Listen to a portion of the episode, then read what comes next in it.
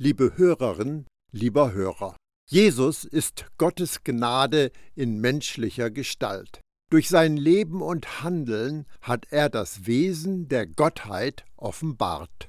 Wir Menschen sind durch Jesus aus reiner Gnade für ein Leben mit und bei Gott fit gemacht worden. Darum konnte Jesus sagen, ich bin der Weg und die Wahrheit und das Leben. Niemand kommt zum Vater außer durch mich. Johannes 14, Vers 6. Ihr forscht in der Schrift, weil ihr glaubt, dass sie euch das ewige Leben geben kann. Und gerade sie verweist auf mich. Dennoch weigert ihr euch zu mir zu kommen, damit ich euch das ewige Leben schenken kann. Johannes 5, die Verse 39 und 40. Diesem Jesus bin ich auf der Spur. Ihn in der Schrift zu entdecken, zu sehen, wo und wie Menschen mit göttlichem Leben beschenkt wurden, ist meine Absicht. Und mit Paulus kann ich sagen, liebe Geschwister, freut euch, dass ihr mit dem Herrn verbunden seid. Das zu sagen ist mir keine Last und euch macht es sicher. Der Brief, den Paulus an die Christen in Galatien geschrieben hat, ist eine großartige Quelle der Ermutigung für alle, die hinterrücks von der Gnade überfallen worden sind. Das ist für uns geschrieben. Wir sind so wunderbar durch Gottes Gnade freigemacht worden, dass wir nicht einfach zurückgehen können zu einer Mischung aus Gnade und Gesetz. Für mich ist Gnade kein diskutierbarer Lehrpunkt. Gnade heißt Jesus. Weil sich mein Bezugssystem verändert hat, entdecke ich überall in der Religion den Sauerteig des Gesetzes. Und meine Reaktion darauf ist, leg dich nicht mit meinem Jesus an. Ein Blick in die Christenheit lässt erneut Wirklichkeit werden, was Maria Magdalena am leeren Grab von Jesus gesagt hat. Sie haben meinen Herrn weggeschafft, und ich weiß nicht, wo sie ihn hingelegt haben. Das ist mein Empfinden, wenn ich höre, mit welchen Mitteln und Methoden engagierte Christen in Selbsthilfeprogrammen einer lahmenden Kirche auf die Sprünge helfen wollen. Paulus schrieb seinen Brief an die Gemeinden in Galatien, um die Lehren von falschen Brüdern zu bekämpfen, die die Gesetzes- und Werksgerechtigkeit zurück in Gottes Ekklesia bringen wollten. Diese falschen Lehrer verführten die Leute zu glauben, dass Jesus allein nicht zur Errettung ausreicht. Bildlich gesprochen haben sie die verlockende Möhre, die an einem Stock baumelt, den Leuten vor die Nase gehalten. Damit Gott dich annimmt, musst du dieses und jenes tun. Um deine Erlösung abzusichern, musst du das Gesetz genau beachten. Paulus konnte es nicht fassen, dass die Christen in Galatien es zugelassen hatten, dass diese Lehren in ihren Gemeinden gepredigt wurden. Daher ist seine Sprache in diesem Brief sehr energisch und manchmal auch leidenschaftlich oder sogar grimmig. Mich wundert, dass ihr euch so bald abwenden lasst von dem, der euch berufen hat in die Gnade Christi zu einem anderen Evangelium, obwohl es doch kein anderes gibt. Es gibt nur einige, die euch verwirren und wollen das Evangelium Christi verkehren. Aber selbst wenn wir oder ein Engel vom Himmel euch ein Evangelium predigen würde, das anders ist, als wir es euch gepredigt haben, der sei verflucht. Wie wir eben gesagt haben, so sage ich abermals, wenn jemand euch ein Evangelium predigt, anders als ihr es empfangen habt, der sei verflucht. Will ich denn jetzt Menschen oder Gott überzeugen? Oder suche ich Menschen gefällig zu sein? Wenn ich noch Menschen gefällig wäre, so wäre ich Christi Knecht nicht. Denn ich tue euch kund, Brüder und Schwestern, dass das Evangelium, das von mir gepredigt ist, nicht von menschlicher Art ist. Denn ich habe es nicht von einem Menschen empfangen oder gelernt, sondern durch eine Offenbarung Jesu Christi. Galater 1, die Verse 6 bis 12. Die Gläubigen in der Provinz Galatien haben sich von Gott abgewandt, indem sie die Irrlehre von einem gepanschten Evangelium glaubten. Das Wort, das mit abwenden lassen übersetzt ist, bedeutet an einen anderen Platz bringen, entrücken, umwandeln. Diese falschen Lehrer kamen, um in den Herzen der Gläubigen das Evangelium der Gnade durch etwas zu ersetzen, was sie fälschlicherweise auch als Evangelium bezeichneten. Paulus, der Apostel der Gnade, hat einen doppelten Fluch über jeden ausgesprochen, sei es Mensch oder Engel der etwas anderes als Evangelium verkündet, als das, was Paulus ihnen zuvor gebracht hatte. Fluch bedeutet dem Gotteszorn ausgeliefert, der Vertilgung geweiht oder dem Bann verfallen. Wer ein verfälschtes Evangelium verkündigt, der wird der göttlichen Vernichtung preisgegeben. Der bedingte Fluch setzt den Schuldigen dem Richterzorn Gottes aus und verlangt den Abbruch jeglichen Kontakts mit ihm, um die Gemeinde zu schützen und sie im Einflussbereich des Segens zu erhalten. Dass Paulus hier zweimal einen Fluch ausspricht, klingt nicht sehr christlich von ihm, oder? Sollten wir nicht alle irgendwie miteinander friedlich auskommen oder es zumindest versuchen? In diesem Textabschnitt wird klar, dass Paulus absolut nicht daran interessiert war, Menschen zu gefallen. Er achtete nichts und niemand höher als das Evangelium. Dieses Evangelium, das er direkt von Jesus selbst empfangen hat. Leider haben Männer und Frauen im Laufe der Jahrhunderte dem Evangelium großen Schaden zugefügt, weil sie sich gegenseitig gefallen wollten. Das hat zu einer unübersehbar großen Anzahl von Menschen geführt, die sich enttäuscht von der christlichen Religion abgewandt haben. Manche sagen, dass die Lehre vom Gesetz, die die Christen in Galatien angenommen und geglaubt haben, eine Ergänzung, ein notwendiger Zusatz zum Evangelium sei. Aber das ist absolut nicht das, was Paulus sagt. Gesetz der Gnade hinzugefügt ist nicht eine Erweiterung, wie wenn man einen Wintergarten an sein Haus anbaut. Paulus nennt es ein anderes Evangelium. Den Lehrern dieser Botschaft wirft Paulus vor, dass sie das Evangelium der Gnade in sein Gegenteil verkehren. Deutlich gesagt, ein mit Gesetz gepanschtes Evangelium ist überhaupt kein Evangelium der Gnade. Es ist auch kein verwässertes Evangelium. Es ist eine total andere Botschaft, die der guten Nachricht von Gottes Gnade völlig entgegengesetzt ist. Es ist das genaue Gegenteil von dem, was uns rettet. Ein wenig Hefe durchdringt den gesamten Teig. Wenn die Botschaft des Evangeliums mit Gesetzeswerken angereichert wird, um die Errettung zu verdienen oder abzusichern, ist es nicht mehr das Evangelium. Ich habe in zurückliegenden Impulsen für gelebtes Gottvertrauen viele Beispiele genannt, wie dieses andere Evangelium in der gegenwärtigen christlichen Religion lebendig ist und gepflegt wird.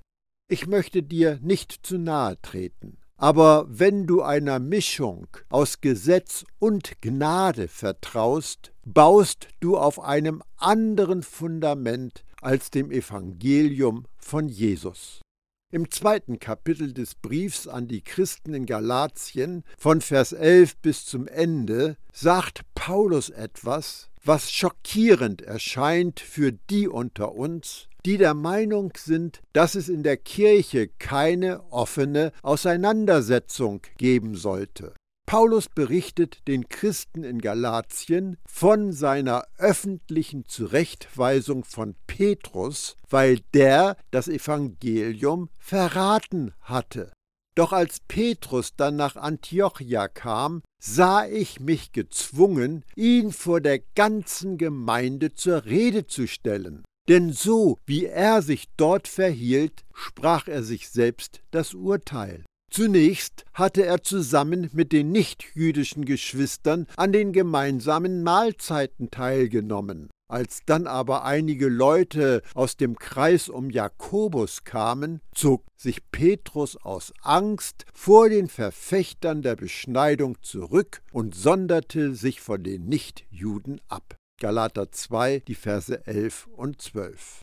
Petrus hat sich verkehrt verhalten. Und das ist in der Bibel dokumentiert, so dass es von Millionen von Menschen im Laufe der Zeit gelesen werden konnte. Wenn ich nun die Beglaubigung von Petrus bedenke und das Fehlen derselben bei Paulus, erstaunt mich schon, dass es Paulus wagte, Petrus zu rügen. Petrus war mit Jesus während seines dreieinhalbjährigen Dienstes unterwegs. Petrus wurde zuerst gerettet. Petrus ist derjenige, zu dem Jesus sagte, Du bist Petrus, ein Stein, und auf diesen Felsen, ein Felsmassiv, werde ich meine Gemeinde bauen, und keine Todesmacht wird sie jemals vernichten. Matthäus 16, Vers 18. Petrus, von Gottes Geist erfüllt, sprach am Tag, als Gottes Ekklesia geboren wurde, vollmächtig zu den Menschen, und dreitausend nahmen Jesus als ihren Retter an. Auf der anderen Seite ist Paulus, der sich als Missgeburt bezeichnet, als der geringste unter den Aposteln, als einer, der Gottes Gemeinde verfolgt hat. Aber Paulus hatte eine solche Sicherheit, wer er in Jesus als Apostel der Gnade war, dass er selbstbewusst Petrus zur Rede stellte, den bekanntesten und ältesten Apostel zu der Zeit weil der Kompromisse eingegangen ist und sein Handeln ihn zum Heuchler werden ließ. Das hatte unschöne Folgen. An dieser Heuchelei beteiligten sich auch die anderen Juden, so dass selbst Barnabas sich von ihrer Heuchelei mitreißen ließ. Galater 2, Vers 13. Das ist schon stark. Paulus verurteilt das heuchlerische Verhalten von ihnen allen. Um die Rüge von Paulus an Petrus richtig einordnen zu können, machen wir uns eine Tradition in der frühen Kirche bewusst.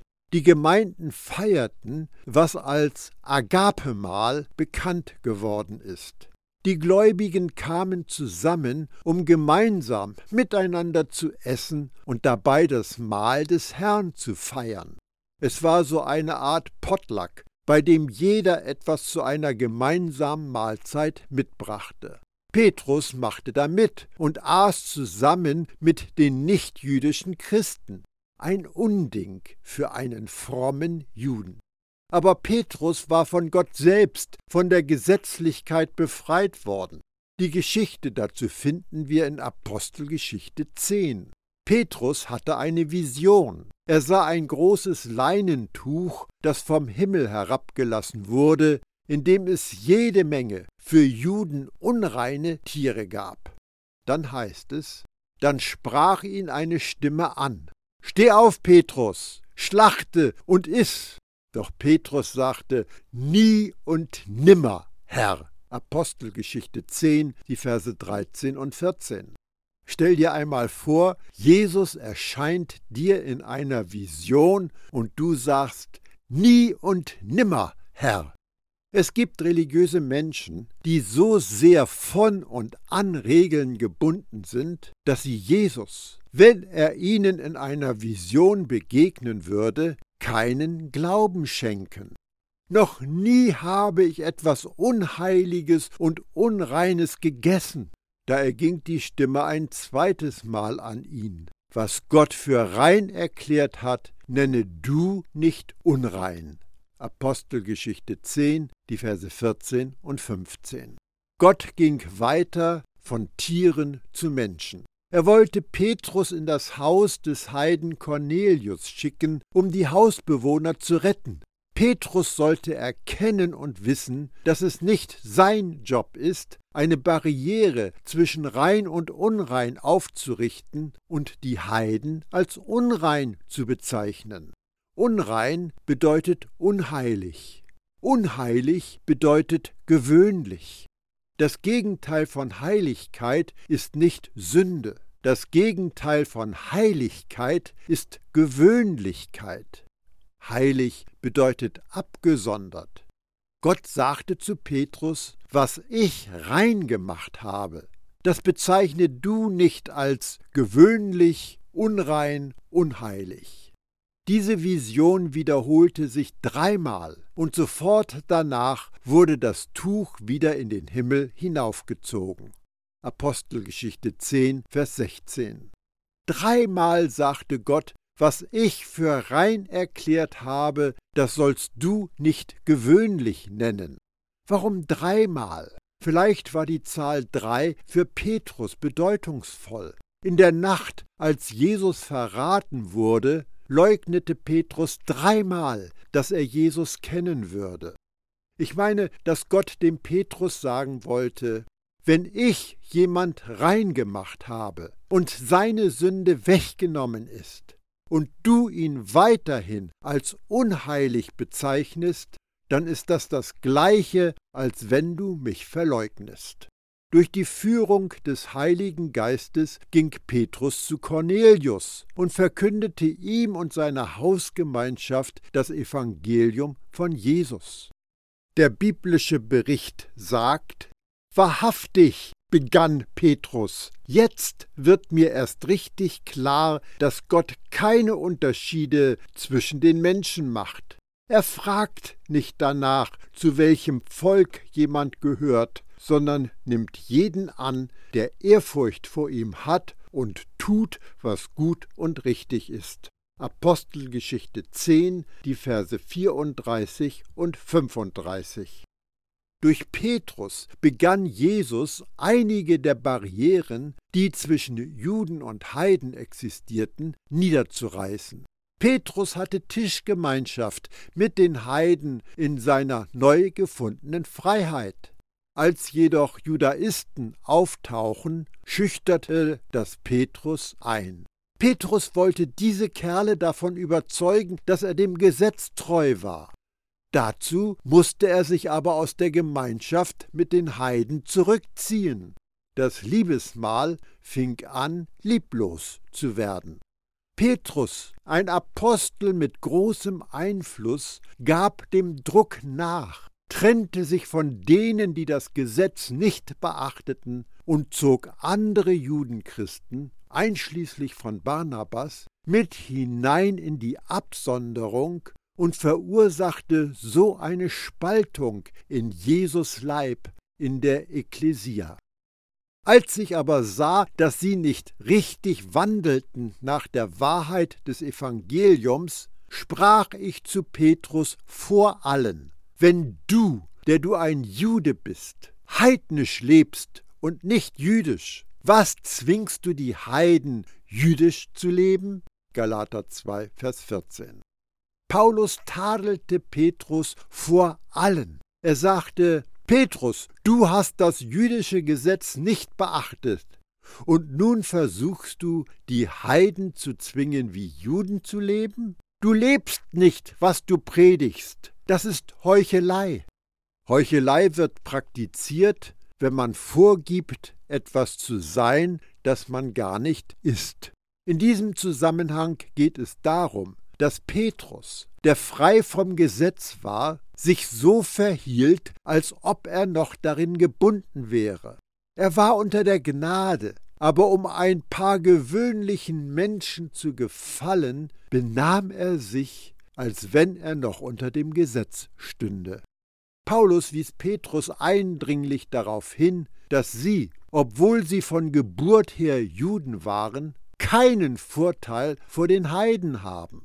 Wir, die wir von Geburt Juden sind und nicht Sünder aus den Heiden, wissen, dass der Mensch nicht aus Werken des Gesetzes gerecht wird, sondern aus dem Glauben an Jesus Christus. so sind auch wir zum Glauben an Christus Jesus gelangt, damit wir gerecht werden durch den Glauben an Christus und nicht durch Werke des Gesetzes. Denn durch Werke des Gesetzes wird kein Fleisch gerecht. Galater 2, die Verse 15 und 16. Das Kreuz ist anstößig für das Fleisch. Der Grund, warum Menschen die reine Gnade zurückweisen, ist, dass sie alle ihre besten Bemühungen, ihren Einsatz für die Selbstgerechtigkeit, ihren frommen guten Ruf hinterfragen müssten. All das, was sie getan haben, um Gott nahe zu kommen, mit Gott in Ordnung zu kommen und vor den Leuten als gerechtfertigt zu erscheinen, ist völlig wertlos. Aber oft hängt das Herz daran, und es ist einfach zu teuer, die frommen und religiösen Errungenschaften loszulassen. In Vers 17 macht Paulus die kühne Aussage, dass jeder, der der Meinung ist, dass die Gerechtigkeit, die vor Gott gilt, durch unser frommes Tun erlangt werden kann, den Feinden von Jesus zustimmt, die Jesus direkt beschuldigten, ein Förderer und Ermutiger der Sünde zu sein. Wenn aber auch wir selbst, die wir in Christus gerechtfertigt zu werden suchen, als Sünder befunden werden, ist dann also Christus ein Diener der Sünde? Auf keinen Fall. Galater 2, Vers 17. Die Übertragung Hoffnung für alle gibt den Text etwas ausführlicher wieder. Wenn aber auch wir Juden allein durch den Glauben an Christus Anerkennung bei Gott finden wollen, dann geben wir damit zu, dass auch wir Sünder sind, ebenso wie die Menschen aus anderen Völkern. Bedeutet dies nun, dass Christus zum Komplizen der Sünde wird, wenn wir durch den Glauben an ihn nicht mehr dem Gesetz unterstellt sind? Auch Galater 2, Vers 17. Paulus stellt die Frage, die in den Köpfen vieler Christen festsitzt. Wenn Jesus die Forderungen des Gesetzes für uns außer Kraft gesetzt hat, bedeutet das dann, dass er uns zur Sünde führt? Unterstützt Jesus die Sünde? Der Vorwurf der Ketzerei trifft Jesus selbst, wenn Leute überzeugt sind, dass wir unser Heil verlieren, wenn wir dem Gesetz nicht gehorsam sind. Wenn du beschuldigt wirst, zu behaupten, dass Sünde okay ist, wenn du sagst, dass du allein durch dein Vertrauen in Jesus gerechtfertigt, mit Gott in Ordnung gebracht bist, dann kannst du antworten, Hallo, Jesus wurde genau das gleiche vorgeworfen und Paulus auch. Du bist in guter Gesellschaft.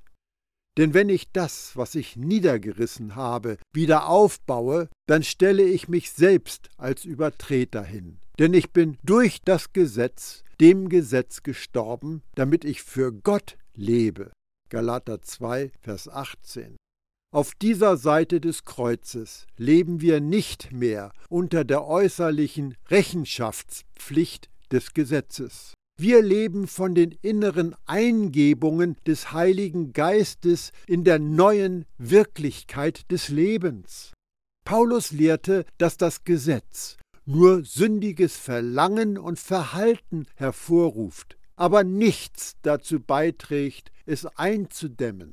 Er nahm sich selbst als Beispiel und sagte, doch die Sünde nutzte die Gelegenheit und stachelte durch das Gebot jede Begierde in mir auf. Ohne Gesetz ist die Sünde tot. Es ist offensichtlich, dass Sünde in unserer Welt weit verbreitet ist. Aber die Lösung ist nicht mehr Gesetz, es ist mehr Gnade. Paulus hat auf keine Weise Sünde entschuldigt. Er hatte hohe Erwartungen, dass die Jesus-Nachfolger ein heiliges Leben führen würden. Aber was war sein Weg? Gottes Gnade. Mich hat interessiert, wie oft das Wort Gnade im Neuen Testament vorkommt. Ich habe meine griechische Konkordanz genommen und nachgezählt, wie viele Bibelstellen es mit Charis, dem griechischen Wort für Gnade, gibt. Ich habe 145 Textstellen gefunden, davon allein bei Paulus 94. Bei Matthäus und Markus kommt das Wort gar nicht vor. Was meinst du, an wen Paulus am häufigsten von der Gnade schreibt? Ich war erstaunt, dass es in seinen Briefen an die Christen in Korinth war. 26 Mal erwähnt er Gottes Gnade für die sittenloseste Gemeinde seiner Zeit. Bist du der Ansicht, dass die Christen in Korinth eine deftige Standpauke für ihr unmoralisches Leben verdient gehabt hätten? Einen klaren Hinweis auf die Vorzüge einer gehorsamen Nachfolge? Aber Paulus war da anderer Meinung. Er redete mit ihnen über Gnade. Wann immer Paulus in den Gemeinden auf Sünde gestoßen ist, erinnerte er die Glaubenden daran, wer sie in Jesus waren.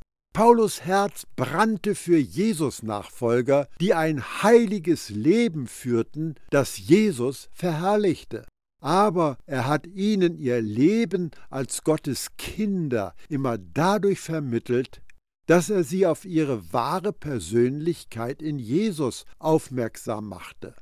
Zum Beispiel Einige der Christen in Korinth nahmen die Dienste von Tempelprostituierten in Anspruch. Seine Reaktion darauf Wisst ihr denn nicht, dass euer Körper ein Tempel des Heiligen Geistes ist, der in euch wohnt und den ihr von Gott bekommen habt? 1. Korinther 6, Vers 19. Paulus erinnerte die Christen an den, der in ihnen wohnt, an Gottes Geist. Er sagt, der Geist, der in euch wohnt. Das ist die Gegenwartsform. Das ist jetzt so. Der Heilige Geist war auch dann in ihnen, als sie sündigten. Es wäre doch durchaus nachvollziehbar, wenn der Heilige Geist so lange auszieht, wenn sie so etwas Abscheuliches tun und mit einer Prostituierten schlafen. Aber wieder einmal mehr wird uns bewusst gemacht, dass Gott auf die Vollkommenheit des durch Jesus vollbrachten Erlösungshandels schaut und nicht auf unsere Sünde. Kannst du eine so gewaltige Liebe erfassen? Das größte Problem der Christen in Korinth war ihre Unwissenheit. Einmal, wie sehr Gott sie liebt und zum anderen, was er für sie getan hat. Darum sagt Paulus zu ihnen, wisst ihr denn nicht? Andere Gemeindeglieder in Korinth fochten Rechtsstreitigkeiten gegeneinander aus. Und wieder, schauen wir, wie Paulus damit umgeht. Wisst ihr denn nicht, dass die, die zu Gott gehören, über den gesamten Kosmos Gericht halten werden? Und wenn das so ist, dass die ganze Welt von euch gerichtet werden wird, seid ihr dann nicht einmal imstande, die allerkleinsten Streitfragen zu entscheiden? Wisst ihr denn nicht, dass wir selbst über die Engel zu Gericht sitzen werden? Wie viel mehr sollten wir dann die Alltagsfragen unter uns klären können? 1. Korinther 6, die Verse 2 und 3. Sein Tadel bestand darin, sie daran zu erinnern, dass sie eines Tages die Welt und die Engel richten werden.